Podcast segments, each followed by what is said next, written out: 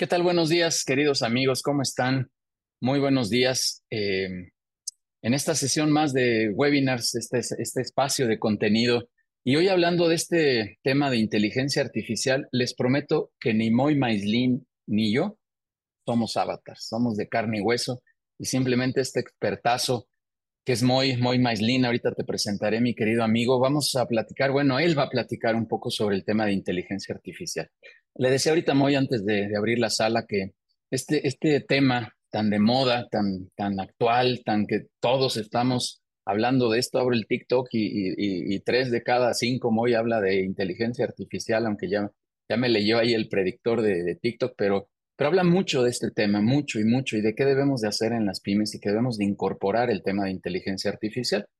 Vi por ahí que un, un dato que eh, tiene, tiene un poco que ver, el, solo el 5% de las empresas estamos dedicando recursos y tiempo a la capacitación en general.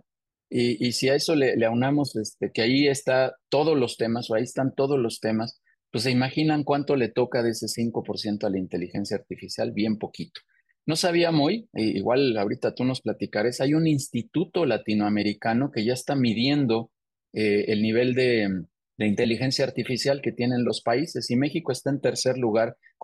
tú ya me corregirás, Moy, es un poco lo que yo investigué, pero que México está en tercer lugar solo después de Chile y Brasil, que son los que le están metiendo verdadera candela al tema de inteligencia artificial. Así que, muy de verdad, gracias por venirnos a compartir, gracias sobre todo por ayudarnos a aterrizar el concepto de inteligencia artificial en las pymes, que de repente creemos que esto no, no, no es alcanzable, no es algo eh, viable dentro de una pyme. Muy de verdad, muchísimas gracias, querido amigo. No, hombre, al contrario, mi querido Yudiel, de verdad, gracias por la invitación, gracias sobre todo por abrir este tipo de espacios que son claramente importantes para poder discutir de temas que, de verdad, o sea, no importa lo que nos dediquemos, nos van a impactar absolutamente a todos, ¿no? Entonces, la única decisión va a ser ¿Tú cómo vas a dejar que te impacten? ¿Positivo o negativamente? Y sobre eso, bueno, pues también vamos a estar platicando.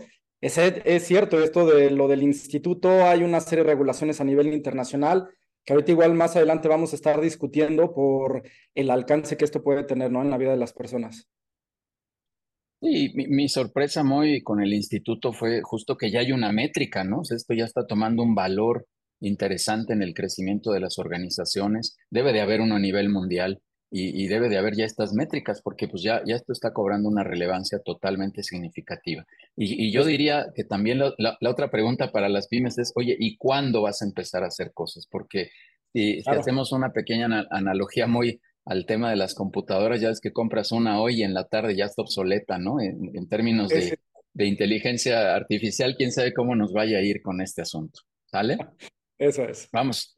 Vamos a darle, muy muchas gracias. Déjame dar unos cuantos avisos eh, que tenemos aquí de, para la comunidad. La semana que entra vamos a tener por aquí Aldo Mirraji, que nos va a estar hablando sobre su libro Sube y Baja, que habla sobre tópicos de emprendimiento y nos va a dar algunas recomendaciones. Y ahora que platiqué con él eh, presencialmente, eh, por, por, fortuna tuve oportunidad de verlo, decíamos, bueno, pues hasta de los fracasos también se aprende y todos los que estamos aquí seguramente hemos tenido algunos tropiezos y es súper importante que, que, aprendamos de todo esto. Así que nos vendrá a hablar de este libro y de, su experiencia como empresario, que, que, de lo bueno y de lo malo que ha pasado y, darnos algunas recomendaciones de cómo poder emprender mejor.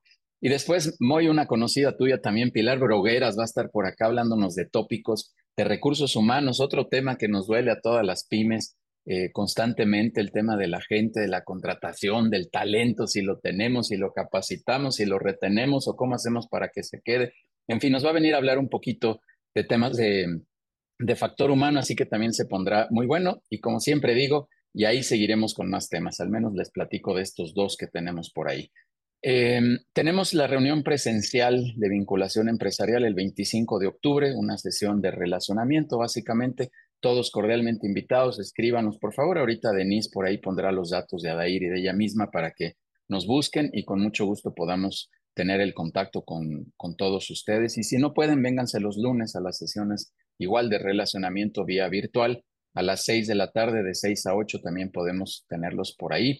Y sobre todo también la invitación que siempre les hago, que vengan a un consejo directivo en donde vamos a compartir, a conectar estas experiencias con todos los empresarios a compartir estas cicatrices, como yo digo coloquialmente, que tenemos todos en términos de negocio y que finalmente nos ayudará a tener un crecimiento en la, en la organización. Y bueno, hay un objetivo claro de querernos ayudar en comunidad y de manera colaborativa, así que vénganse a los consejos directivos quien todavía no haya tenido esta oportunidad. Por ahí veo a Fernando Villegas desde Irapuato esta semana, tuvimos una charla con él ahí con un tema puntual y bueno, tratamos de darle recursos para que él pueda ir resolviendo y eso es lo que hacemos en los consejos directivos eh, de People and Business. Síganos por favor en redes sociales, todo se llama People and Business, no hay pierde, Judiel Guerrero Vega también nos pueden encontrar y ahí verán todo el contenido que tenemos, todos los eventos, todo, todo, todo lo que hacemos dentro de People and Business, ahí lo podrán encontrar.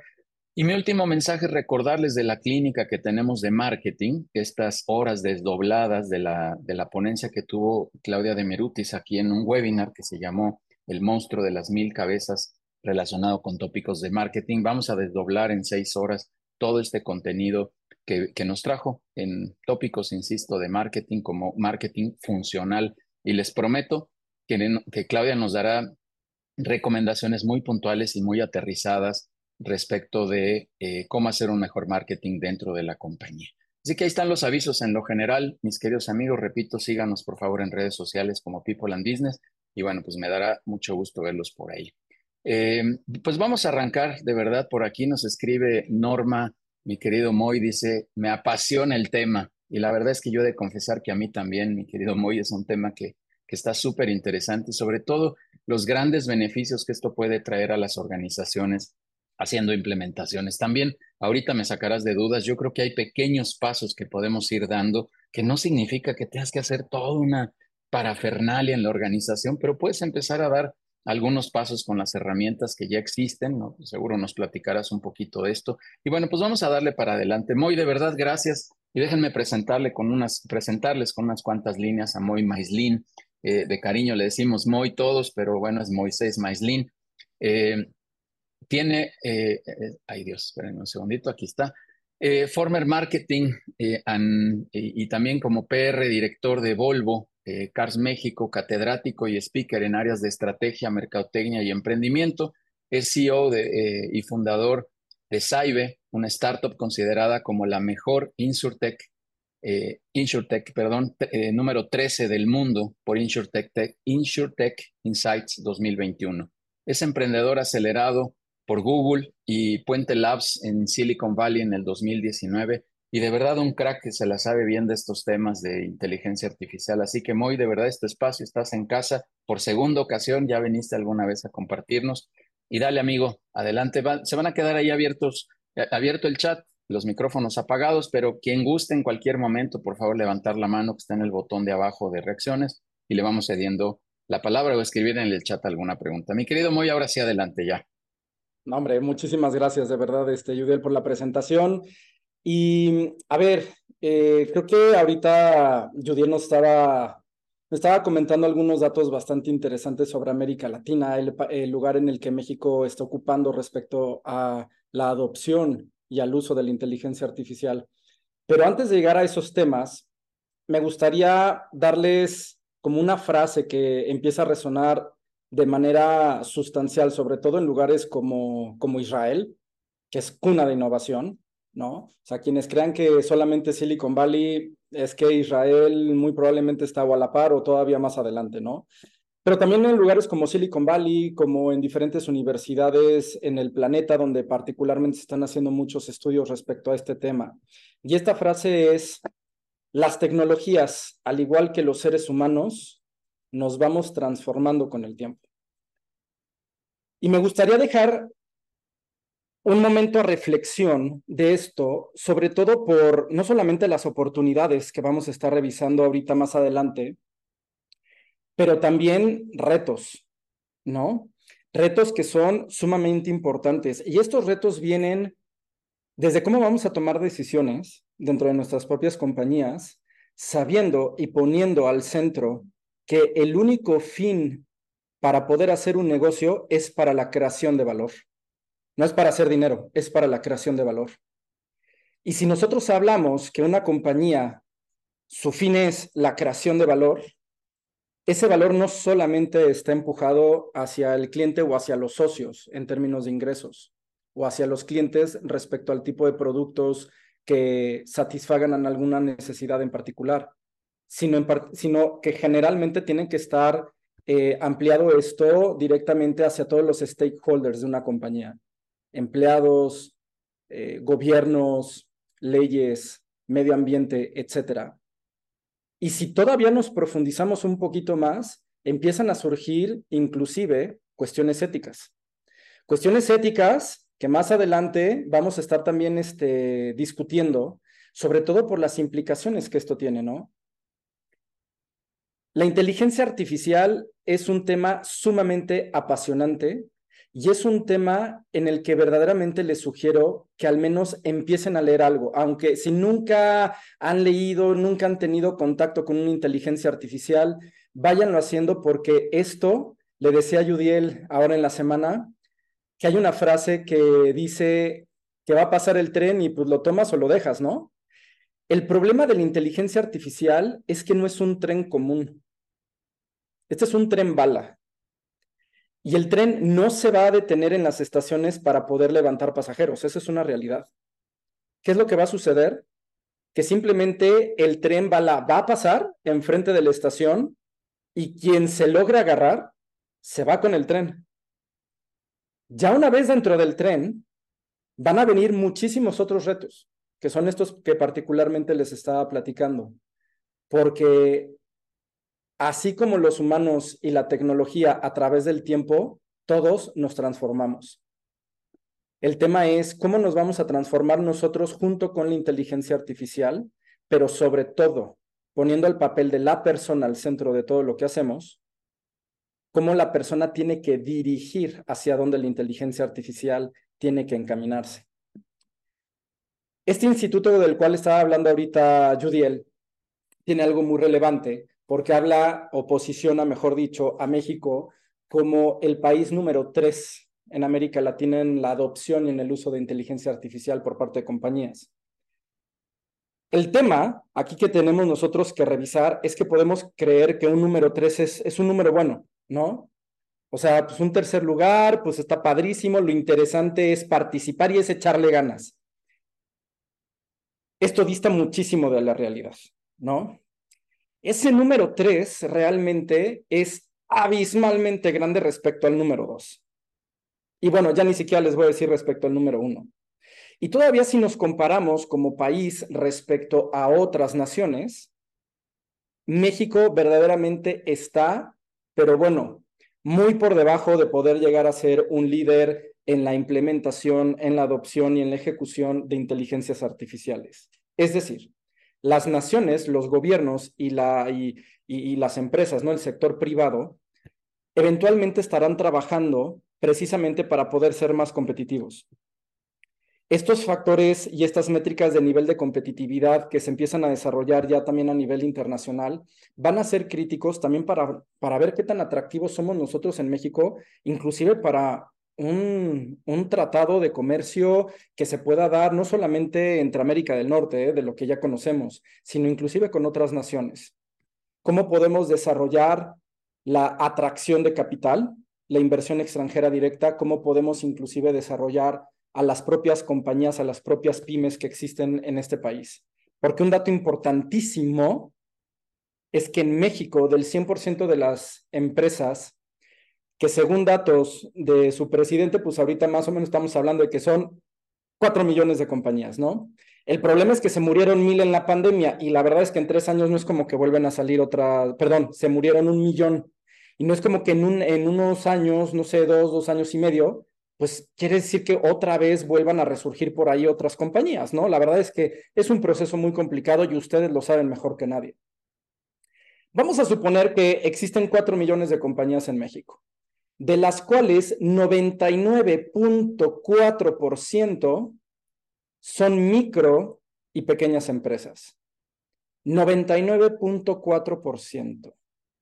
Le estamos dejando un 0.6% de posibilidad a grandes compañías, empresas de entre medianas y grandes, que eventualmente puedan tener como ciertos recursos para poder implementar la tecnología, ¿no? Es decir, inteligencia artificial en todos sus procesos o en alguna parte de sus procesos.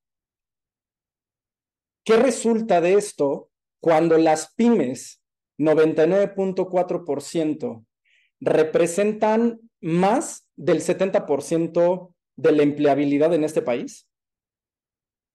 Y además forman más del 50% del PIB. ¿Dónde podemos estar parados como nación cuando pertenecemos a un tercer lugar en un ranking de América Latina, donde inclusive en términos de adopción de tecnología, adopción de tecnología, ya hay unas gráficas interesantísimas que se ven como si fueran unas, imagínense literal, como cuando leyeron el libro del principito, que de pronto llegó este, el principito y vio así como un sombrero dibujado tal y decía que era una boa que se había comido un elefante, ¿no? Imagínense que esa es una gráfica que se les llaman distribuciones normales, donde México, más o menos para que se den una idea, el 0.8% de la población en este país, incluyendo obviamente compañías, no somos ni siquiera early adopters ni innovators, es decir, que no adoptamos tecnología, no sabemos adoptar tecnología. Pero en un país como El Salvador, con una economía como la del Salvador, chiquititita, porque es, es una realidad. En un país como Perú, mis amigos de allá dicen el Perú, ¿no? Donde en el Perú, que también es una economía que no particularmente siquiera entra dentro de las 20 más importantes del planeta, y México sí, tienen ellos un nivel de adopción de tecnología que va más o menos de un 6 a un 10%, y México ni siquiera llega al 1%. ¿Qué nos quiere decir esto como reflexión inicial? ¿En dónde estamos parados y qué responsabilidad tenemos nosotros como empresarios para seguir creando valor porque nuevamente este es el punto de partida del por qué todo lo que vamos a discutir ahorita va a ser importante. El fin último de una compañía es crear valor y si se crea valor es porque está en virtud del el beneficio de las personas, en este caso de los stakeholders y de otro tipo de entidades, en este caso como el medio ambiente, ¿no? Responsabilidades éticas, sí, responsabilidades estratégicas muy importantes y sobre todo vamos a empezar a platicar sobre cuatro puntos, sobre cinco puntos, perdón, cinco aspectos que van a ser importantes para tratar de dar como un, un entendimiento general a esto, ¿no? ¿De dónde viene la inteligencia artificial? Pero sobre todo es, vamos a definirla. Me estaban diciendo por ahí una persona sumamente importante en términos de inteligencia artificial, eh, que fue uno de los, de los únicos mexicanos que inclusive le ha podido reportar a Steve Jobs en su momento, se llama, se llama Tony Rayo. Eh, él fue uno de los inversionistas en SAIF. Y en alguna ocasión me comentaba que había visto una estadística que decía que el 99% de las personas que hablan de inteligencia artificial, no, del, perdónenme, del 100% de las personas que hablan sobre la inteligencia artificial solamente el 99% no entiende que realmente es la inteligencia artificial. Es decir, en una forma de, burla te decían, sí, pero solamente el 99% no entienden qué es la inteligencia artificial. Y por eso la vamos a definir, porque nosotros no podemos aplicar algo que no entendemos qué es. El entendimiento de los propios conceptos es importantísimo, ¿no? Entonces, de aquí vamos a brincar a cómo esto está impactando a las diferentes industrias, a las economías y qué tipo de oportunidades se pueden generar. ¿Cómo podemos aplicar todos estos conocimientos? ¿Cómo lo podemos no solamente aplicar, o sea, áreas funcionales dentro de nuestras compañías, operaciones, mercadotecnia, finanzas, eh, research and development, etcétera, sino que también vamos a ver algunos mecanismos que ahorita son muy sencillos, para precisamente poder empezar a integrar este tipo de tecnologías en la generación de valor de sus propias empresas y eventualmente pues vamos a, terminar con una discusión sobre el futuro. Para que esto no sea un monólogo, por favor, de verdad, yo creo que el tema, el tema da muchísimo para poder estar platicando, discutiendo sobre todo lo que nosotros eh, podamos tener como dudas, como cuestionamientos, porque no lo que les voy a enseñar ahorita significa que sea verdad. Es decir, no es la verdad absoluta. Cada una de las compañías va, va, a poder tener una visión completamente distinta en sí, si la integran o no y cómo la van a integrar.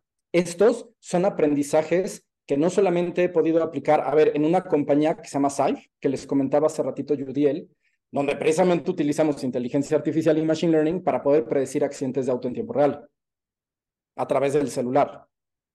Sino inclusive ahorita también en, en el trabajo donde estoy, ¿no? Que somos un full digital commerce, es un grupo de, de agencias y de compañías que incrementan el revenue de las empresas utilizando solamente canales digitales y cómo precisamente desde ese punto de vista también estamos integrando y estamos intentando la, propia integración de este tipo de, de, plataformas en nuestro día a día, no solamente para reducir costos, sino para ser más eficientes y más certeros. Y por tanto, buscar mayor competitividad. Entonces, por favor, abran micrófono, pregunten lo que sea. Es un tema sumamente complejo en términos técnicos, no nos vamos a meter en, eso, pero por favor no sientan que las preguntas que puedan tener puedan estar fuera de lugar, ni mucho menos, porque les garantizo que todos, eventualmente todos, tuvimos esas dudas respecto a la inteligencia artificial, no solo a partir de la llegada de ChatGPT, que fue hace un año, unos, un par de meses todavía que se ha estado desarrollando de manera sustancial con OpenAI, y tampoco desde 2014, cuando se da la primer eh, GAN, que ahorita les explico qué es una GAN, que fue introducida precisamente al mercado, sino que desde 1950, cuando nace la primera inteligencia artificial, pues son dudas que se han estado generando en la humanidad y que eventualmente les garantizo que son mismos cuestionamientos que ustedes van a tener. Entonces, Abran el micrófono, vamos a estar platicando, vamos a discutir sobre esto. Hasta este punto, ¿alguna duda en, en particular? Tengo por aquí el chat, pero ¿cómo recomiendas el primer acercamiento con la inteligencia artificial? Ahorita vamos a platicar de eso, precisamente cuando lleguemos al tema de la propia integración, ¿sale? Voy a dejar por acá abierto el chat por si eventualmente me quieren empezar a escribir por ahí algún mensaje que los puedo ir leyendo o si no, de verdad también interrúmpanme, estamos en casa, estamos en confianza y le vamos a dar para adelante. ¿Sale? Súper. Entonces, dicen en mi pueblo, empecemos por el principio, ¿no? ¿Qué es la inteligencia artificial? Para poderlo masticar y para poderlo poner en español, es un sistema que crea contenido nuevo y original. ¿Sale? Esa es la inteligencia artificial vista desde un punto de vista sumamente general. Son sistemas tecnológicos que están formados por diferentes algoritmos. Algoritmos literal es, es una orden que tú le estás dando a una computadora. Ejemplo, cuando ustedes abren un Excel, en ese momento ustedes le están dando la orden al Excel que sume la casilla A1 con la B1 para que entonces te dé un resultado. Esa es una orden. Digamos que eso es un algoritmo. Hay algoritmos que pueden ser muy sencillos como esta y algoritmos que pueden ser muchísimo más complejos como los de la inteligencia artificial. Y en este sistema general de puros algoritmos, dentro de toda esta categoría, dentro de toda esta, como vamos a llamarlo así para que lo visualicen, es como una esfera gigantesca. Dentro de esa parte existe una subparte que se llama Machine Learning. Y en esta parte del Machine Learning sí que se van a utilizar estos algoritmos pero van a tener una función en particular. No simplemente van a estar por ahí viviendo los algoritmos nada más porque sí, como en el caso de la inteligencia artificial, sino que estos algoritmos van a estar enfocados para que una computadora pueda aprender. Es un proceso donde, si lo visualizamos, en la inteligencia artificial es donde vive todos los algoritmos, desde los más sencillos hasta los más complejos, ¿no? Algoritmos a los que tú tienes que entrenar, algoritmos que se entrenan solitos, no importa. El machine learning es esa parte donde particularmente estos algoritmos van a tener un fin. Y ese fin es que precisamente entrenen esos algoritmos al aprendizaje de una computadora. Y de lo que vamos a platicar hoy, que va muchísimo más puntual, que la inteligencia artificial es el Generative AI, la inteligencia artificial generativa.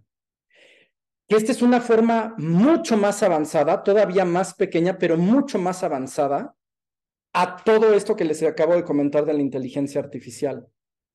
Porque esos algoritmos no solamente están hechos para que la computadora aprenda, sino inclusive ya tienen un avance tan drástico que el objetivo es que la computadora te pueda proponer cosas creativas, que te pueda proponer soluciones como si fuera un proceso de pensamiento humano. Alejandro Casas nos escribe, en 1980 los profesores estaban investigando el reconocimiento de las imágenes, reconocimiento de voz, patrones. Hoy en día todos los tenemos en el teléfono, las bocinas caseras. ¿En qué está apuntada la investigación en este momento? Híjole, bueno, si les platicara se sorprenderían, pero definitivamente, a ver, lo que, lo que Alex nos comenta es cierto. Por eso les digo que la inteligencia artificial realmente nace desde 1950. O sea, si alguno de ustedes ha abierto una computadora en su vida, que seguramente sí, bueno, es que ahí hay procesos de machine learning, ¿no? Ahí hay procesos, no sé, si ustedes entran a Google, todo lo que es el buscador es machine learning. Porque si ustedes de pronto empiezan, no sé, ya abren una red social eh, y empiezan de pronto a buscar ciertos contenidos y de pronto te empiezan a salir puros contenidos relacionados a eso o inclusive cuando tú haces scroll down en tus redes sociales empiezas a ver diferentes particularidades que dices, oye, ¿y cómo sabían que todo esto me gustaba, no?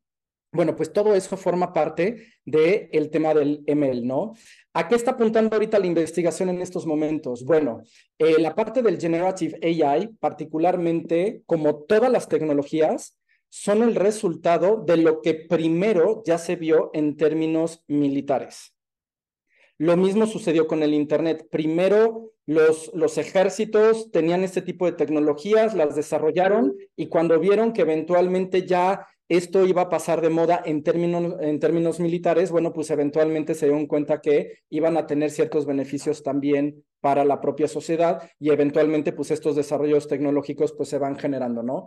En este caso, el Generative AI, la verdad es que ahorita la investigación hacia donde está, más bien están enfocadas a temas de salud, ¿no? Para poder predecir enfermedades, para poder sacar mejores maneras para poder atender ciertos síntomas, ciertos padecimientos, para el research y development de vacunas, el research y development de diferentes productos y servicios que puedan hacer la vida de las personas inclusive más sencillas, ¿no? Se está hablando que el generative AI también está impactando muchísimo a la industria farma, esta parte de industria farma no solamente tiene que ver con medicamentos y vacunas, sino inclusive también en cuestiones eh, de, de, prospección de ADN. ¿A qué me refiero con la prospección de ADN? No solamente en poderlo estudiar mejor, sino inclusive, porque también ya estuve leyendo por ahí un artículo que me pareció terrorífico, la verdad, donde particularmente con Generative AI se están haciendo procesos para que las familias puedan llegar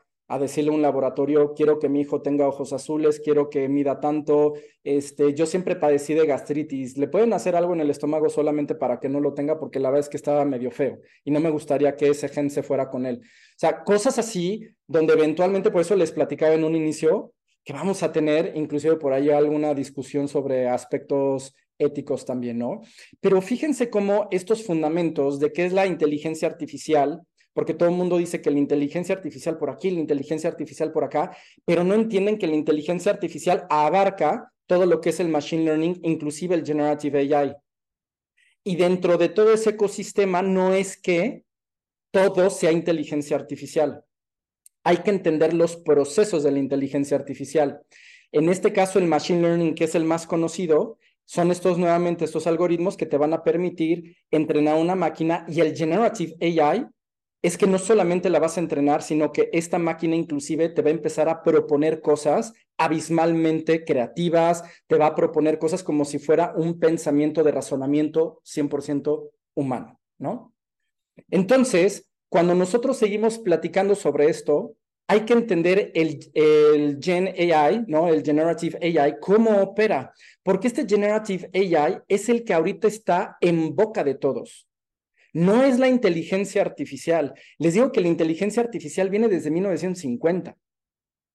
Pero ¿por qué ahora todos de pronto estamos hablando de inteligencia artificial? Por una sola razón. Por ChatGPT. ¿A poco no?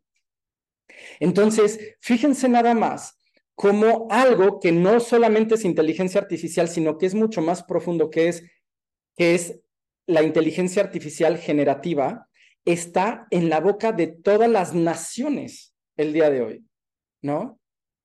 Entonces, hay que entender ahorita cómo operan y van a ver, van a ver cuatro pasos que son como muy generales, que no me voy a meter ahorita la parte técnica, pero que si ustedes los tienen ahorita en mente, inclusive lo van a poder aplicar en sus propios negocios. Primer paso, aprendizaje y entrenamiento. Es decir, el Generative AI, un chat GPT, cuando ustedes abren, si es que ya han tenido oportunidad de utilizarlo en la versión gratuita al menos, cuando ustedes abren un chat GPT, eventualmente van a tener que no solamente preguntarle ya que ChatGPT te dé todas las respuestas del mundo. Oye, ChatGPT, explícame por qué es Padre, Hijo y Espíritu Santo. ¿Qué es lo que va a hacer ChatGPT si de pronto nosotros llegamos y le empezamos a preguntar así a, a la propia Generative AI? ¿Qué creen que va a suceder? Alguien que nos quiera comentar. Si simplemente abro el chat y le empiezo a preguntar a que ChatGPT me dé todas las respuestas que yo estoy buscando. ¿Te va a contestar? ¿Te va a contestar?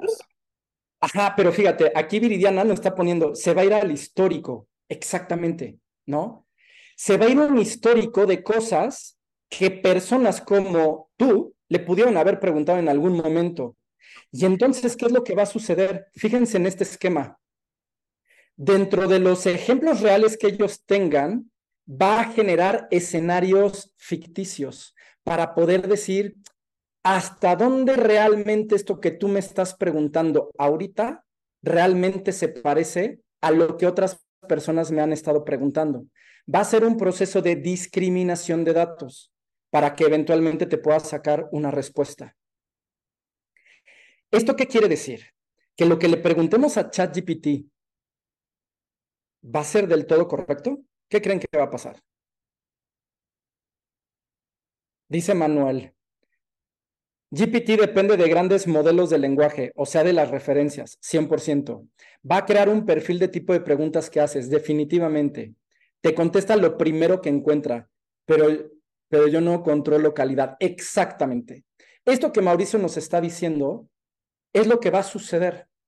Que si nosotros simplemente abrimos un chat GPT y le empezamos a decir, oye, este, dime por qué el cielo es azul, pues claro que se va a ir a ciertas referencias, va a empezar dentro de toda la base de datos que tiene científicas, o sea, porque hoy ChatGPT ya pasa el examen inclusive de medicina de Harvard, con mención honorífica. Imagínense nada más. Entonces, toda la parte de, de, física, de química, etcétera, porque le estamos preguntando por qué el cielo es azul, se va a ir a toda esa información, esos bloques de, de datos, para empezar a hacer un procesamiento, ¿no? Que se le llama un Generator Model, que es un Data Processing Power, donde está la computadora procesando muchísima información en milésimas de segundo con el objetivo de poder sacar dentro de los ejemplos reales que le estás eh, eh, preguntando en un momento dado con estos escenarios ficticios y va a tratar de conciliar ambos escenarios para poderte dar una respuesta en la vida real pueda funcionar ah, pues es que son los protones y no sé qué, ta, ta, ta, que hacen que el cielo sea azul. Perfecto. Eso es precisamente como opera una generative AI. ¿Sale? Entonces, en ese sentido, yo siempre digo, el generative AI es muy artificial, porque de verdad que, que estar platicando con la computadora, digo, es una belleza, pero sigue siendo sumamente artificial. Y a veces si nosotros no lo alimentamos correctamente, no va a ser tan, tan, tan, tan inteligente. ¿A qué me refiero con esto? Que si simplemente utilizamos el tipo de tecnologías de Generative AI dentro de nuestras propias compañías para que nos resuelva problemas, existe un 90% de probabilidades que las respuestas que te va a dar no precisamente van a ser correctas para tu negocio, ¿sale? Uno de los grandes temas debe ser evitar el plagio, por lo que uno de los cuidados debe ser tener un registro de los creadores de la información. Definitivamente, hay muchísimos retos todavía y ahorita les voy a platicar cómo inclusive yo les, yo le enseño a, mis alumnos ahí en la NAWAC, en la universidad en licenciatura, este, inclusive también en posgrados, a cómo utilizar Generative AI para hacer tareas. Imagínense que un profesor de pronto les diga, les diga, oye, pues es que tu tarea la tienes que hacer sí o sí con Generative AI si no estás reprobado. ¿Qué creen que va a suceder? ahorita les voy a explicar por qué. Fíjense, si solamente nosotros nos vamos, le preguntamos a ChatGPT, oye, ¿cómo puedo reducir los costos en mi compañía? La respuesta que te va a dar va a ser sumamente genérica. Y si nosotros, como empresarios, tomamos esa respuesta simplemente como una verdad, una verdad de tu negocio, eventualmente eso va a estar equivocado. Por tanto, se tiene que hacer un proceso de entrenamiento de la propia tecnología. Si ellos ya tienen, o sea, estas, estas tecnologías ya tienen un aprendizaje de todo lo que inclusive as we speak se está generando a nivel global, inclusive de las bases de datos hasta 2021 que eran miles de millones de verbalizaciones. Eventualmente nosotros necesitamos seguir entrenando a la propia, eh, a la propia tecnología, ¿no? Al generative AI. Y este propio entrenamiento es poner contextos si nosotros no le ponemos un contexto a la inteligencia artificial de por qué quiero reducir los costos, es que van a haber en mil cantidad de soluciones y de necesidades del por qué quiero reducir costos. Quiero reducir costos en mi compañía, pero ¿por qué? Porque quiero ser más competitivo en precio, porque, porque tengo un problema de recursos humanos. Eh, ¿Cuál es el problema? Y si nosotros no alimentamos y no entrenamos a la inteligencia artificial con este tipo de escenarios previos, eventualmente la calidad de lo que te va a estar dando pues no va a ser del todo correcto. Por tanto, el segundo paso es la generación de contenidos, la simulación de datos y creatividad artificial. Es decir, si yo de pronto, y ahorita les voy a enseñar al final unos, unos ejercicios, pero yo inclusive cargué un libro que tenía en PDF y ese libro se lo cargo y le pongo a la inteligencia artificial, léelo y compréndelo todo. Antes de hacer cualquier cosa, solo confírmame que has aprendido. En un par de probablemente 30 segundos, leyó un libro de más o menos 500 páginas, ¿no? De pie a pa, inclusive hasta con las notas al pie, con todo. Y me dice, sí, he comprendido el libro y la tesis de este libro es A, B y C y el autor está hablando de X y Y. Perfecto, buenísimo. Ya que lo comprendiste con toda esa alimentación de toda esa información, ahora sí, ayúdame porque yo tengo un reto. Y te dice la inteligencia artificial, ok, ¿y cuál es el reto? Fíjense cómo aquí estoy yo no solamente entrenando, sino que también le estoy generando yo contenido a la inteligencia artificial para que después me pueda responder a mí con más contenido de simulación de datos y creativos, es decir, como si fuera un pensamiento humano.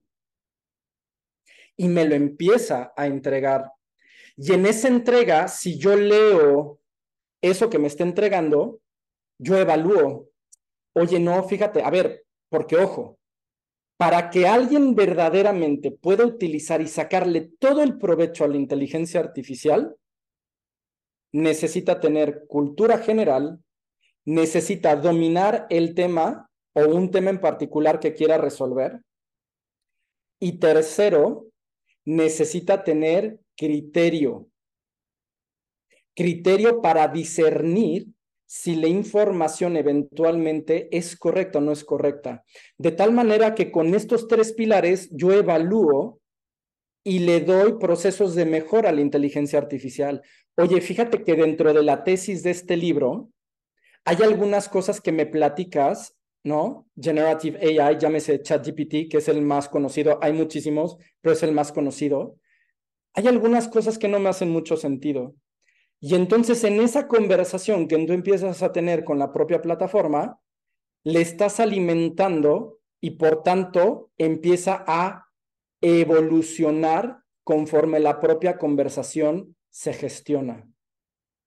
En ese proceso de evolución, ahorita les platico, inclusive se los voy a enseñar si quieren. En ese proceso de evolución es cuando empiezas a tener una conversación de pensamiento para la solución de problemas sumamente importante. Y esto que se los estoy poniendo es como apenas, apenas la punta del iceberg. Porque inclusive hay compañías que ya están cargando toda su información a SDKs y aplicaciones móviles que tienen ChatGPT para poder hacer un procesamiento de información, de pronósticos, etcétera, muchísimo más rápido y más certero. Este proceso que les acabo de decir es la manera en la que operan todas, absolutamente todas las Generative AI. Hay algunas como ChatGPT que son más bien como textos, que son para gráficos, donde les puedes cargar documentos, donde puedes empezar a tener todo este tipo de interacción, ¿no? Hay otras, como por ejemplo una que se llama DAL-E, que también es de OpenAI, que es como hermano de ChatGPT, donde puedes hacer tú imágenes. O sea, imágenes donde le puedes decir, hazme un koala montado en un caballo. Y entonces lo que hace con esa verbalización es que va dentro de toda la base de datos, identifica qué es un koala, identifica qué es un caballo, identifica qué es montar, identifica cada una de las palabras y eventualmente te va proponiendo diferentes alternativas de un koala eh, montado en un caballo, pero con una calidad 3D brutal. Bueno, esto que apenas es la puntita del iceberg, esta es la manera en la que generalmente operan estas cosas. ¿Hasta aquí alguna duda? Vamos a ver el chat porque creo que por acá ven algunas cosillas. A ver si... Eso te voy a decir, y, Norma, Norma también ya levantó por ahí la mano digital, así que ahorita vamos en orden, Mag. Adelante, no, pues adelante, tiren. A ver, Norma, primero, platícanos. Gracias, Moisés. Bueno, como decía, me apasiona este tema, pero creo, bueno, de, acuerdo a lo que yo he estado investigando y estoy estudiando, creo que el reto como directivos, como seres humanos, es saber identificar qué tipo de herramientas de inteligencia artificial tenemos que aplicar en ese momento. Eh, digo, yo ahorita eh, veo Tableau, Power BI y, y, de repente nos llenamos de tanta información, se va a ver cuál es la adecuada para, por ejemplo, una pyme o una empresa que está iniciando como bebé a dar sus primeros pasos con la inteligencia artificial. Ahí, por ejemplo, ¿cuál sería tu recomendación o, cómo lo podemos abordar? Claro, esa es muy buena pregunta, Norma. Y la respuesta todavía es más sencilla. No existe respuesta. ¿Se acuerdan ahorita que les comentaba particularmente que para poder sacar em, provecho de una generative AI, o sea, y se los digo yo que yo genero este tipo de cosas, ¿no? Pero o sea, que utilizo machine learning y, vemos cosas y procesamos información y tal. Cada una de las compañías va a tener una particularidad. Cada una. El recomendarles yo alguna para su negocio es sumamente fuera de lugar en términos éticos profesionales de mi parte, ¿no? Porque cada una de las inteligencias artificiales tendrán cosas distintas. Ahora, ¿por dónde comenzar? Yo les diría, comiencen con lo que ahorita toda la gente tiene como más a la mano, porque hay algunas que son de pago, pero hay algunas versiones que son gratuitas. Por ejemplo, Google, Google tiene diferentes inteligencias artificiales ya, o sea, si ustedes abren su Gmail, etcétera, inclusive pueden empezarlas a instalar en sus buscadores, en los Exceles, etcétera. Microsoft también ya las tienen, inclusive Bing ahorita ya tiene una para poder estar conectándose a ChatGPT y poder empezar a hacer búsquedas en tiempo real conectado en ese momento a la web, lo que antes no se podía. Y eso salió hace apenas como tres o cuatro días. Entonces, esto va a ir evolucionando tan rápido que si yo te digo ahorita un nombre para empezar seguramente en dos o en tres semanas eso ya no te va ya no te va a funcionar Vamos a suponer que de pronto agarras una inteligencia artificial, por ejemplo, DALI, para que entonces tu equipo de marketing y de creación de contenidos puedan hacer contenidos y posts para tus redes sociales y generar engagement con tus consumidores. muy probablemente de acá que lo aprenden y de acá que en tres, cuatro semanas ya empezaron a salir cosas todavía más, más potentes y eventualmente esto hace que a fuerza los directivos necesiten estar al día a día en este tipo de temas, ¿no? Porque si no lo hacen, verdaderamente que se les va el tren. Por eso les ponía este ejemplo. Normalmente se te va el tren, es que llega el tren a una estación y si no te apuras para subirte, se te va. Lo que pasa es que este tren, el del Generative AI, no se va a detener y es un tren bala. Entonces, ¿cuál es tu estrategia para subirte y ya una vez adentro ir viendo entre los diferentes vagones qué es lo que te puede convenir a ti? Ese es el reto, como bien tú lo comentas. Y la verdad es que no nada más es el reto para las empresas, es el reto para cualquier tipo de profesional, inclusive aquellos que simplemente son freelancers, ¿no? Por eso hay que estar bien pegaditos a todas las las, noticias, etcétera. Hay muchos blogs, ya hay podcasts, hay muchos eh, canales en YouTube que semana a semana están hablando de las nuevas cosas que están sacando los Generative AI. Y la verdad es que hay que documentarse muchísimo de esto, de las diferentes plataformas, pero más que eso, es dejar de estar buscando tantas plataformas seleccionar un par de ellas, las que más o menos te hayan ganado por temas de cómo fueron comunicadas en un mercado pero ejecutarlas, ejecútalas, aprende, genera este mismo proceso, así que igualito como aprende el Generative AI, nosotros como directores también tenemos que aprenderlo. Agarremos ahorita ChatGPT y entonces empecemos a platicar y se van a dar cuenta de algo de lo que ustedes son expertos y se van a dar cuenta cómo eventualmente hay cositas que le van a empezar a fallar. Pero es tu obligación decirle, oye, por ahí no va. Considerando eso, por favor, Ahora identifícame o dame una respuesta ante tal situación y poquito a poco lo vas a ir entrenando. Cuando ese chat ya está entrenando con tu particular situación como empresa, ya le vas a poder empezar a sacar mucho más ventaja hacia adelante. Por tanto, vas a poder estar automatizando procesos, inclusive, ¿no? Hay compañías ahorita que literal abrieron un chat GPT de esos normalitos le dijeron, nosotros somos una compañía que hace A, B y C, estos son nuestros estados financieros, eh, estos son nuestros competidores, etcétera. Le dieron toda la información de la compañía. Absolutamente toda, claro. Hay todavía aquí un tema legal, ¿no? Sobre protección de datos y demás que todavía se está discutiendo a nivel internacional, pero le cargan toda esta información y entonces le dicen, ahora sí, ya que conoces toda mi información y todos mis retos y etcétera, hacia dónde me tengo que mover con un problema dado porque esto se me está presentando. ¿Qué me ayudarías como consultor? Porque inclusive le puedes decir a la, a la inteligencia artificial, ponte en un papel.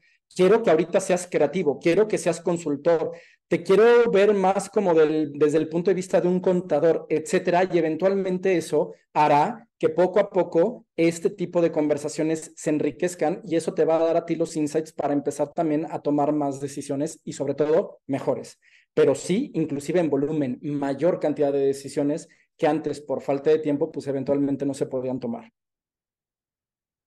No sé si, si contesté a tu pregunta, pero es es, es, difícil poderles decir ahorita cuáles. Les voy a poner aquí un set de, de, de algunas herramientas que ustedes puedan buscar, pero cuál puede ser la mejor para ti me tendrás que platicar de qué va tu negocio, absolutamente todo, y si quieren, con mucho gusto, después de eso podemos sacar por ahí un par de, de, opciones para que comiencen, pero de manera general, sin conocer absolutamente nada de, de sus empresas, les puedo decir, yo, Moy, yo empezaría con ChatGPT porque además es muy noble para poderlo utilizar, porque si además se van a la versión de paga que son como 20 dólares al mes, hay una cosa que se le llaman plugins, que son como si fueran estas aplicaciones. Es como si tuvieras un celular y le descargas aplicaciones para hacer diferentes tareas y, y eventualmente las activas en el momento en que quieres hacer una, una tarea en específico y eso te empieza todavía a agilizar muchísimo más rápido de lo que tradicionalmente una AI de ChatGPT 3 con 3 millones de verbalizaciones, que es una cosa inimaginable. Ahora la versión 4 tiene más de 3 billones de verbalizaciones. Entonces, sí hay una gran diferencia, inclusive entre las que son gratuitas y las que son de paga, ¿no? Sí, y fíjate, Moisés, digo, la verdad me encantó tu explicación y, y algo que también he estado aprendiendo es en esos análisis predictivos, cuando trabajas con cierta aplicación, creo que también el reto de nosotros es cómo lo ejecuto. Esa ejecución tiene que ser maestra junto con esa predicción que está sacando eh, la inteligencia artificial. Creo que la verdad es muy reflexivo toda esta situación de esta nueva era. Eso es, tienes toda la razón. Ahorita vamos a hablar de, algunos tips de cómo lo pueden ejecutar, pero sobre todo cómo tenemos que cambiar nuestro mindset como, como directores. Y ahorita, y ahorita se van a dar cuenta, ¿no? Al subir información se hace pública y es necesario tener cuidado, definitivamente, ¿no? Hay compañías que están inclusive ya haciendo convenios de protección de datos eh, con OpenAI, con este tipo de compañías, dependiendo del tipo de herramienta que vayan a utilizar, con el objetivo de poder salvaguardar esa información. Si hay ya mecanismos para que entonces no vaya a haber ningún problema por el tema de privacidad, pero eh, yo lo que les sugeriría ahorita es que como ustedes no van a ir a armar un convenio con OpenAI a nivel global para protección de su información, simplemente no anden poniendo, yo lo que recomiendo es ahorita no meter estados financieros ni nada de este tipo de cosas, ¿no? Pueden poner simulaciones, sí, sí, lo pueden hacer. Le pueden pedir a sus contadores, hazme un estado financiero tipo base 100 que refleje la situación que tenemos actualmente en la compañía, ¿no?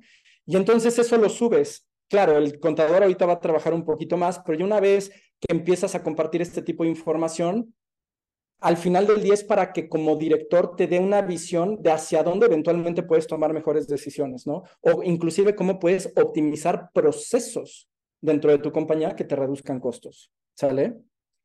Creo que ya respondí también la otra de la diferencia entre ChatGPT de pago y la gratuita. Bueno, pues es que una tiene 3 millones de verbalizaciones y la otra tiene 3 billones de verbalizaciones. Inclusive en la pagada te saca este, modelos, esquemas, gráficas. Bueno, es una belleza esa, esa plataforma, ¿no?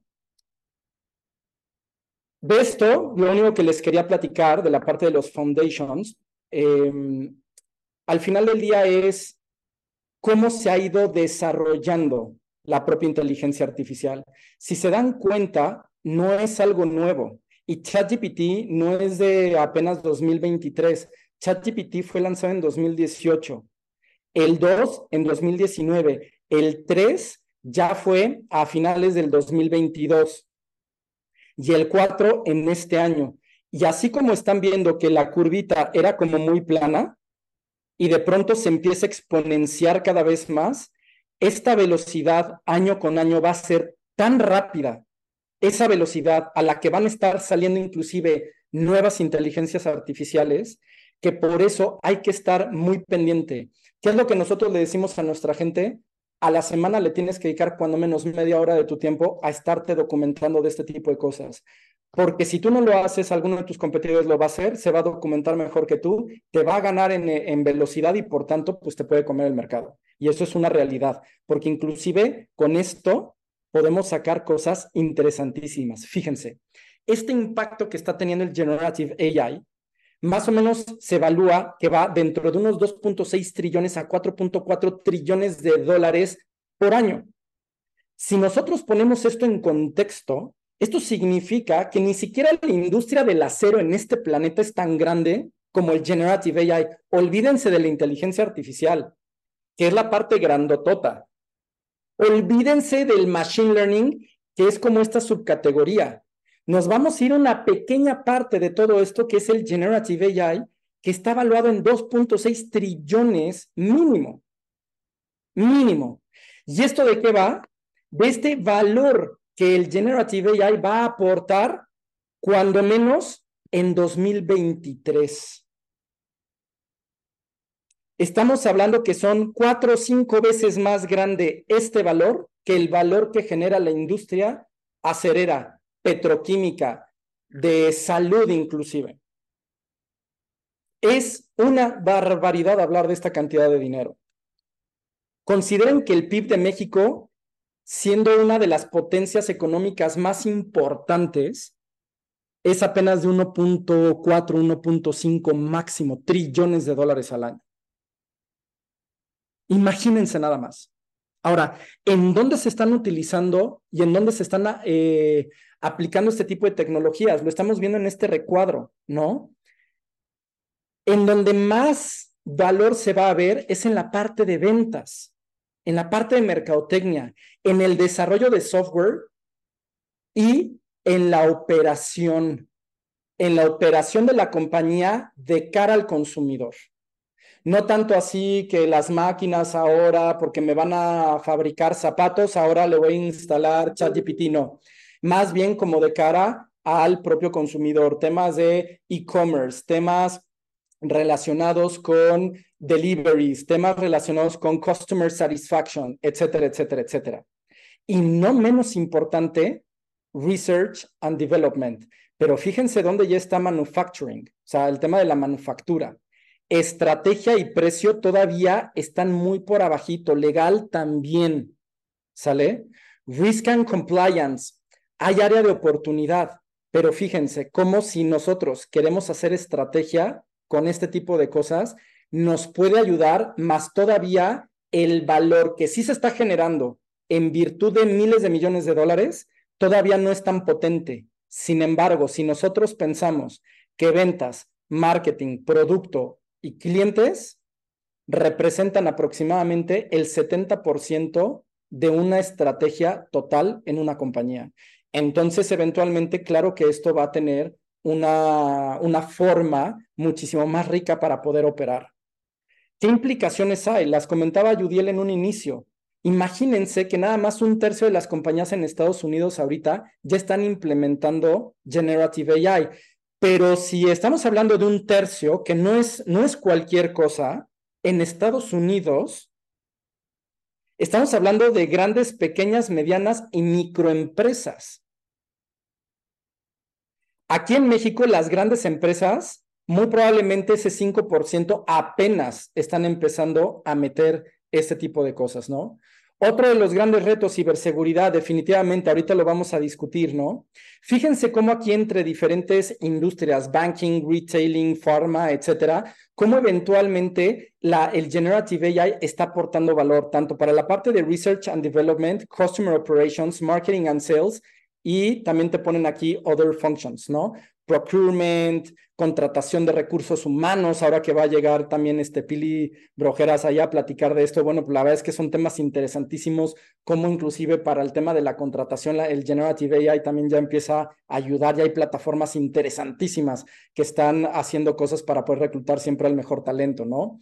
Y eventualmente esta parte de aquí, cuando nosotros la reflexionamos y nos ponemos en un contexto mexicano, si en Estados Unidos un tercio de las compañías ya están operando mercadotecnia, ventas, e, etcétera, etcétera, a través de Generative AI, la pregunta es, ¿y en México cuántas? Ese 5% este, que muchos medios han estado comunicando y demás, bueno, eh, la verdad es que yo, yo quisiera diferir un poco, ¿no? Hay veces que los cálculos que se pueden estimar pueden ser un poco, un poco engañosos, ¿vale? Fíjense, si nosotros identificamos ahora no solamente a qué áreas se está enfocando esto, sino inclusive también dónde están las áreas de oportunidad y cómo las empresas están invirtiendo dinero en Generative AI. Para Customer Operations a nivel global son 404 billones de dólares los que se estiman en 2023 de compañías que están invirtiendo dinero para ingresar al modelo de Generative AI.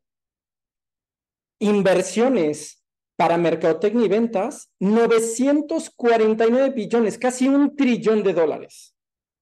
Para software, un poquito más abajo, 900, 900 este, billones de dólares. Y para Research and Development, 328 billones de dólares. Y estos porcentajes son los porcentajes de las inversiones para crecer los negocios que eventualmente entre diferentes compañías están pensando. 38% del presupuesto se está yendo hacia Customer Operations, alrededor de un 14-15% hacia Marketing and Sales, alrededor de un 63% hacia el desarrollo de software, si es que tienes un tema un poquito más tecnológico en tu compañía y 12% en dado caso que es un proceso de research and development. ¿Sale? Entonces, me sumo otra vez al cuestionamiento que decía Judiel en un inicio, ¿y cuántos de nosotros estamos invirtiendo y cuánto estamos invirtiendo en nuestras compañías para poder tomar ventaja de este tipo de temas, ¿no? Aquí eran las aplicaciones, la pregunta de Norma, que me parece interesantísima. Oye, pues, este, ¿cuáles, no? Porque hay muchísimas. La realidad es que sí, y cada vez van a estar saliendo mejor. Y es más, solamente, por ejemplo, este, Copy AI, ¿no? Que es una, es un Generative AI para creativos, para estar desarrollando copies creativos para publicidad, para redes sociales, etcétera, para hacerle el proceso más sencillo solamente lo que ha avanzado Copy AI en seis meses ha sido abismalmente abrumador. O sea, les digo, a ver, yo, soy una agencia de marketing digital. Seguimos, seguimos este, luchando contra eso, ¿no? Porque están avanzando a una velocidad brutal. Entonces, no terminamos de aprender una bien cuando de pronto ya le empiezan a sacar cada vez más cosas. Entonces, inclusive, ya nosotros empezamos a, aterrizar en SAIF de, oye, esta es la situación de mi compañía, tal cual de todas las que existen me recomiendas. Y ya me empezaron a sacar algunas recomendaciones. Las empiezo a identificar, veo si me funcionan, si me funcionan, sigo para adelante. Si veo como que no me hace mucho sentido, regreso al chat y le digo, estas no me hacen sentido por A, B y C, me puedes recomendar otras y me voy a recomendar otras. Y entonces todo ese proceso de retroalimentación eventualmente hace que todo esto vaya caminando más, y mejor, ¿no? ¿Cómo tenemos aplicarlo ya en el día a día? Existe algo y hay que entender la estructura de un Generative AI. Y esa estructura está basada en un prompt. Y este prompt es la instrucción que tú le estás dando al Generative AI. En este caso es ChatGPT, pero todas se manejan igual. Todas, absolutamente todas. Algunas les puedes cargar PDFs, les puedes subir imágenes, les pero le tienes que dar contexto, ¿no? Y eventualmente la estructura de cómo generalmente te responde un Generative AI y lo primero que te va a decir es, sí, mira, entendí perfecto lo que quieres hacer, tal, y aquí va para adelante. Ah, pues el título de cómo, cómo poder hacer un prompt para ingeniero, etcétera, tal, ya te lo empieza a desarrollar. Y esto de aquí es literal, o sea, se lo puse, ¿no? O sea, eres un ingeniero de prompts de AI para ChatGPT. O sea, yo mismo se lo estaba diciendo a la inteligencia artificial. Ayúdame a crear un prompt. ¿Y por qué creen que le puse esto? Porque yo no soy ingeniero. Entonces, lo que yo necesito es que la, tecnología me ayude a mí a visualizar las cosas desde un punto de vista de alguien que ya es experto en un tema, en este caso un ingeniero este, de AI. Y entonces lo que le estoy diciendo a ChatGPT es, ayúdame a entender cómo verdaderamente puedo yo utilizar mejores prompts para que tú entiendas mejor. Ayúdame a que te ayude mejor. Ayúdame a crear un prompt para el siguiente tema cómo comprar los mejores productos de tecnología e informática. Es que no necesito yo ser un, especialista ya en sistemas por si necesito armar una licitación en mi compañía para buscar a un buen proveedor. No necesito ser el experto. Ya tengo a alguien que me puede ayudar en ese proceso. Claro, yo lo que le sugiero siempre es que de todas maneras todo esto lo reboten con un experto, ¿no? ¿Por qué? Porque nuevamente es el proceso en el cual la propia tecnología va aprendiendo. Claro que si tu tecnología ya está alimentada, ya tiene un contexto muy importante, muy vasto, muy amplio de tu situación de compañía, bueno, pues eventualmente puede ser inclusive hasta más rápido poder llegar a tomar decisiones. ¿Me explico?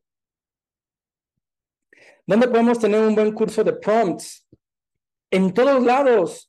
En TikTok le pones prompts para ChatGPT, ya hay muchísimos contenidos. Te vas a YouTube y te van a salir en mil cantidad de cosas. Hay muchísimos blogs.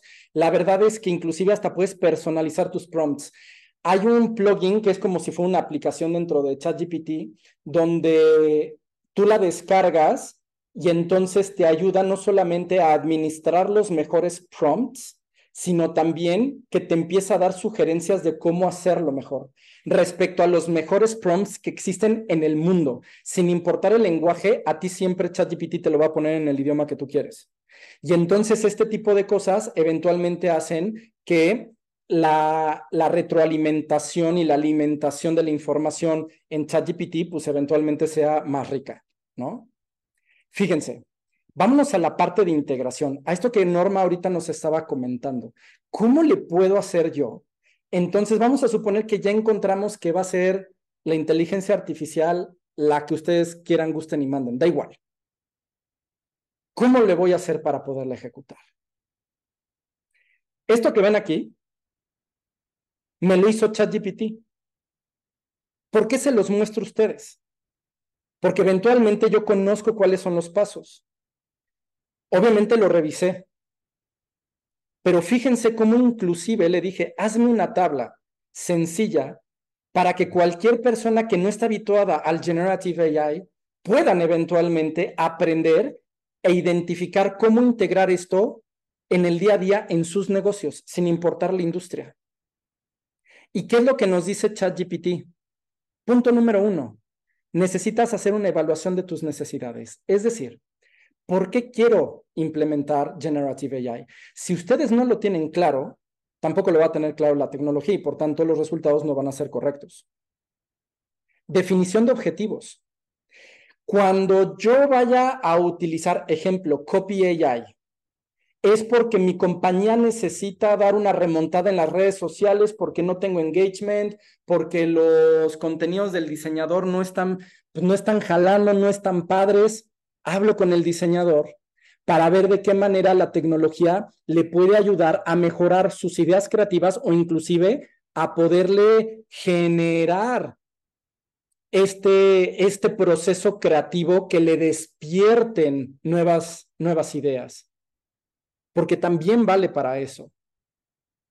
Pregunta que ahorita viene. Oye, Moy, eventualmente eso nos va a quitar algún trabajo, definitivamente sí. Algunos, algunos trabajos sí se esperan que, que van a desaparecer.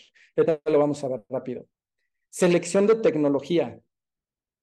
La pregunta de Norma, ¿cómo podemos elegir esta herramienta? ¿No? Bien difícil. Con esto que ya hemos discutido, la verdad, mi única recomendación es seguirse documentando y probarlas probarlas y probarlas y probarlas y probarlas.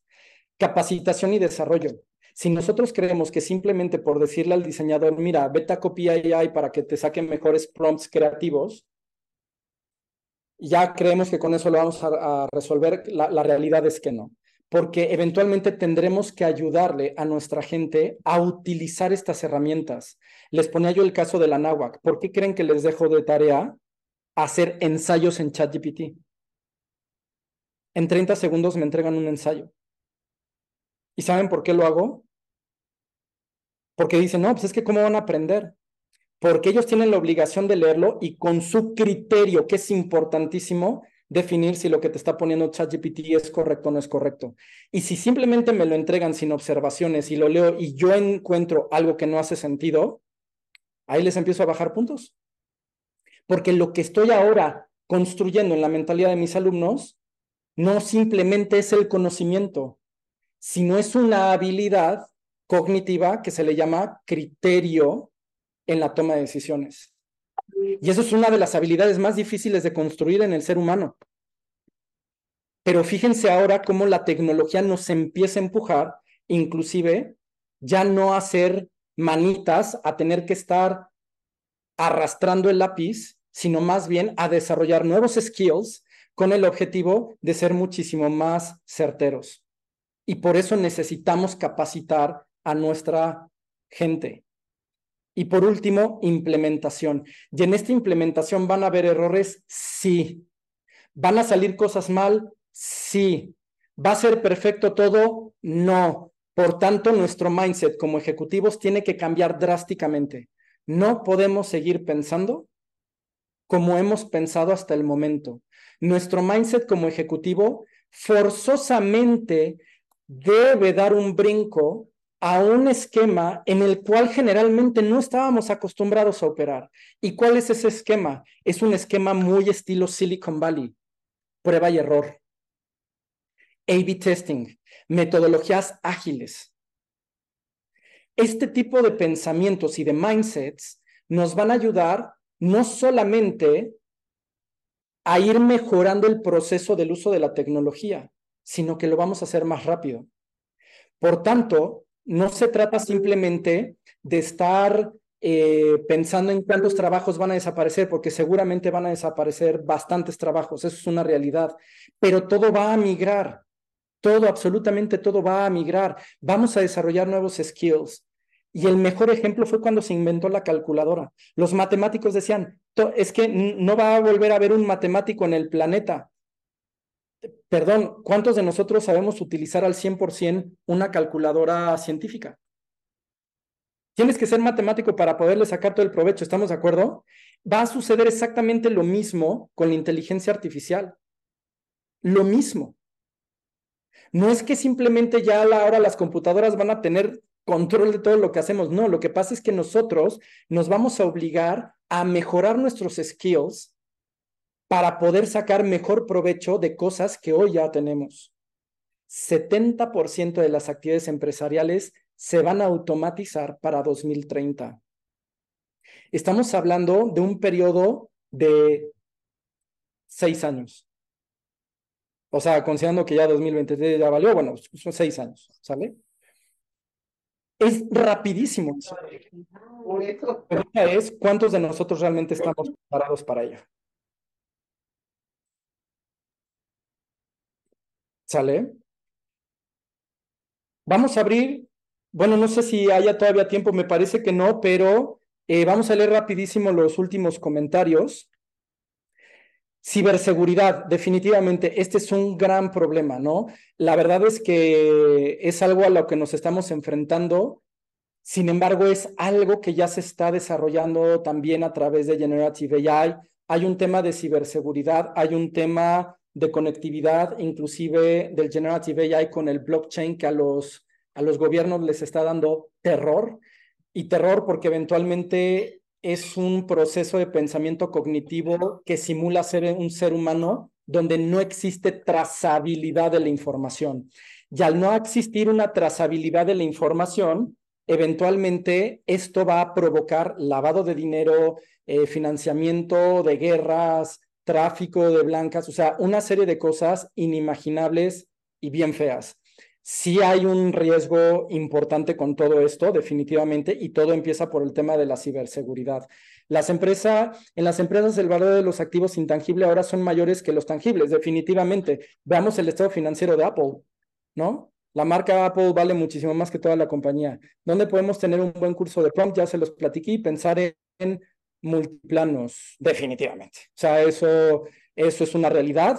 Eh, tenemos que pensar con una manera muchísimo más ágil para poder resolver diferentes problemas y el único consejo que realmente les puedo dar ante la incertidumbre es, uno, que si no sabes si lo que estás haciendo es ético o no, mejor no lo hagas. Pregunta, asesórate y después haz el, siguiente plano. En el uso de la tecnología. Ojo, porque sí hay implicaciones éticas bien grandes. Segundo, que ante este tipo de situaciones, de cómo voy a implementar el Generative AI, eventualmente necesito transformar mi mente. No puedo pensar en los procesos tradicionales porque siempre lo había hecho así, porque nada. Todo, seguramente todo lo que aprendiste hace un año ya no va a aplicar. Lo que aprendiste hace 20, 15 años, donde también estabas trabajando, muy seguramente tampoco ya va a aplicar. ¿Qué necesitamos hacer? Transformar nuestro mindset. Si nosotros hacemos estas dos cosas, eventualmente vamos a estar un poquito más abiertos a recibir la tecnología y sobre todo aplicarla para el bien de las personas, por tanto de la compañía y por tanto de los accionistas. ¿Sale? Y pues hasta aquí. No sé si quieran preguntar algo más. Oye, eh, vamos a ver, no, no hay más, abordaste todos los temas, pero vamos a esperar un segundito a ver si alguien se anima a preguntar o a comentar algo en el chat. Déjame platicarte algo muy, este, esta semana escuché, a ver, va de nuevo. Yo creo que este tema de la inteligencia es amplísimo y tiene una cobertura, pues yo diría universal y, y tiende al infinito. Y tú dijiste tren bala, pero no sé qué le siga. O sea, esto trae una velocidad brutal, brutal, brutal. Y quiero poner un ejemplo bien sencillo porque creo que, creo, que engloba parte de lo que tú estás platicando. Esta semana escuché a un actor de doblaje que hace doblaje de comerciales, este, ahí, ahí, eh, bueno, no doblaje, ahí hace más bien la voz de esos comerciales, y decía que ya perdió prácticamente por completo ese trabajo, que ya no está generando eso porque estos comerciales, las empresas lo están generando con estas voces de inteligencia artificial. Y entonces ya lo desplazaron. Y decía, oye, y él hace doblaje de películas de Disney y de otro tipo de, de, de, este tipo de películas más bien. Dice, mira, así lo dijo Moy, esa parte del, del doblaje de las películas todavía no, todavía. Pero tal vez mañana una película de dos horas de, de animada termine con, con voces totalmente generadas por inteligencia artificial.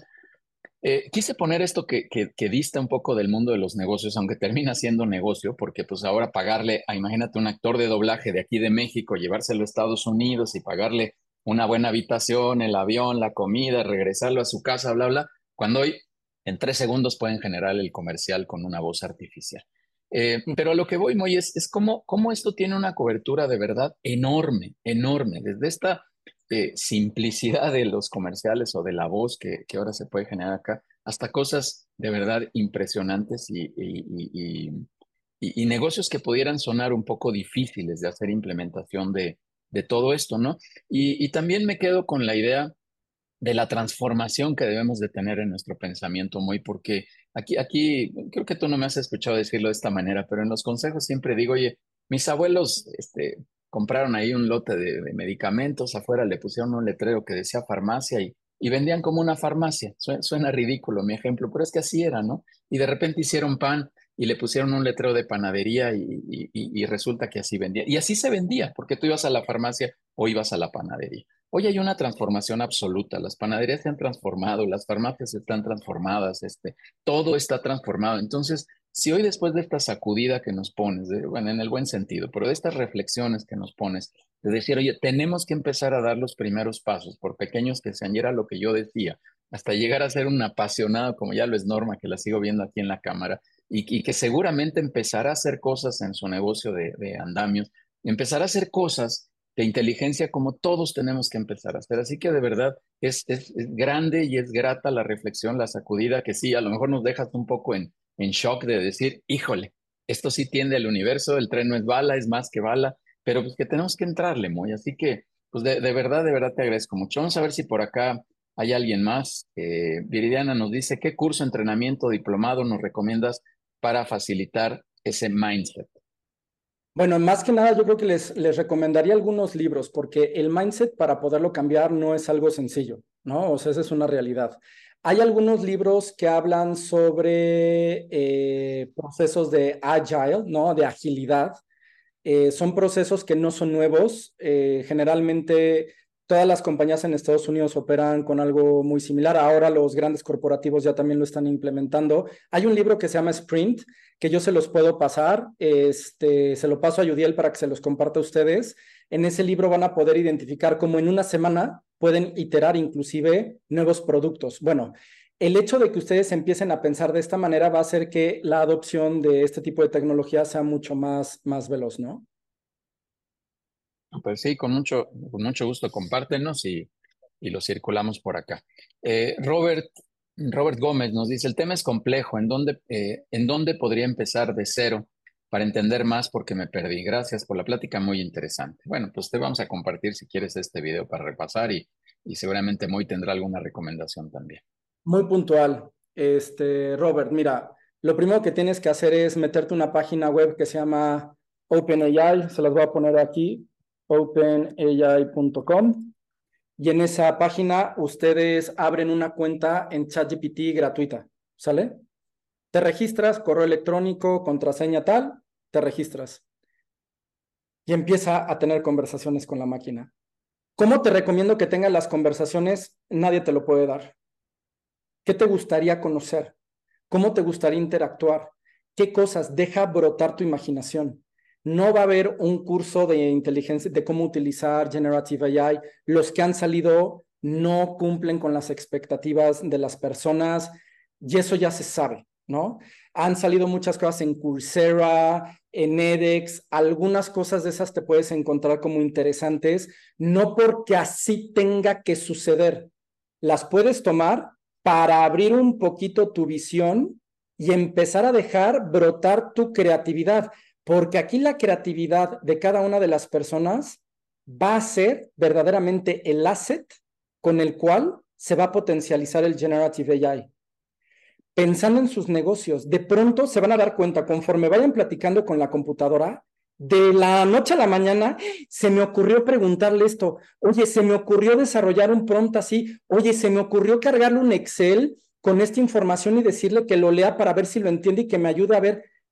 Dejen que su imaginación los guíe. Esa es la mejor manera de poderlo aprender. ¿Hay tips? Definitivamente hay tips. ¿Dónde los vas a aprender? Hay muchísimo contenido ya gratuito. Tú pones en Google dónde aprender a hacer prompts, cómo dar mis primeros pasos en AI. Todo ese tipo de cosas lo vas a poder, este, vas a poder encontrar. Ya hay de todo. Generalmente a mí no me gusta consumir contenido en español, no por otra cosa, porque en inglés van mucho más adelantados. Entonces, eh, a mí me gusta eh, consumir los que vengan en, en esta lengua y empiezo a discernir, esto me funciona y esto no me funciona, porque nuevamente nadie en el planeta Tierra tiene la última palabra. Tan no se tiene. Elon Musk, Mark Zuckerberg y Bill Gates están generando un instituto a nivel global para poder reunir a todas las economías del planeta para poder prever tres cosas. Desigualdad en la humanidad por el uso de la, del Generative AI, mayor competitividad hacia las empresas y sobre todo tener mucho cuidado con un proceso de eventualmente una guerra. Son tres puntos que son críticos los que se tienen que hacer. Entonces, por eso les digo, investiguen, no hay nadie que ni siquiera Elon Musk te puede decir, ni Mark Zuckerberg te puede decir realmente cuál es el A, B y C, porque no existe un A, y C. Es métanse, vayan aprendiendo, sean curiosos y dejen volar su imaginación, ¿no? Eh, ¿Qué libro le, carga, le cargaste al ChatGPT? Ay, luego, este, luego se los paso, es uno de marketing. También se lo va a pasar a, a Yudiel para que lo vean, se llama Brand Relevance. Muy bueno, también se los voy a pasar. Sí, eh, súper. Reality de a todos los. Ok, hasta luego, cuídense y pues nada, listo, pues creo que ya también nos estamos despidiendo. Súper, yo déjame decirte, sí, vamos a ir cerrando muy. Déjame decirte que mi primera incursión, ya lo he contado aquí en otro espacio en el chat GPT, fue preguntarle que me diera por favor una receta de arroz con leche. Me la dio y por seguir y por seguir jugando le dije, oye, este, no, no lo quiero con canela porque soy alérgico eh, me mandó una segunda receta que no fue la misma solo retirando la canela, sino me mandó una receta completamente diferente, ya sin integrar la canela, y después me preguntó que si era alérgico y me daba algunas recomendaciones médicas de, de, cómo curarme alergia a la canela.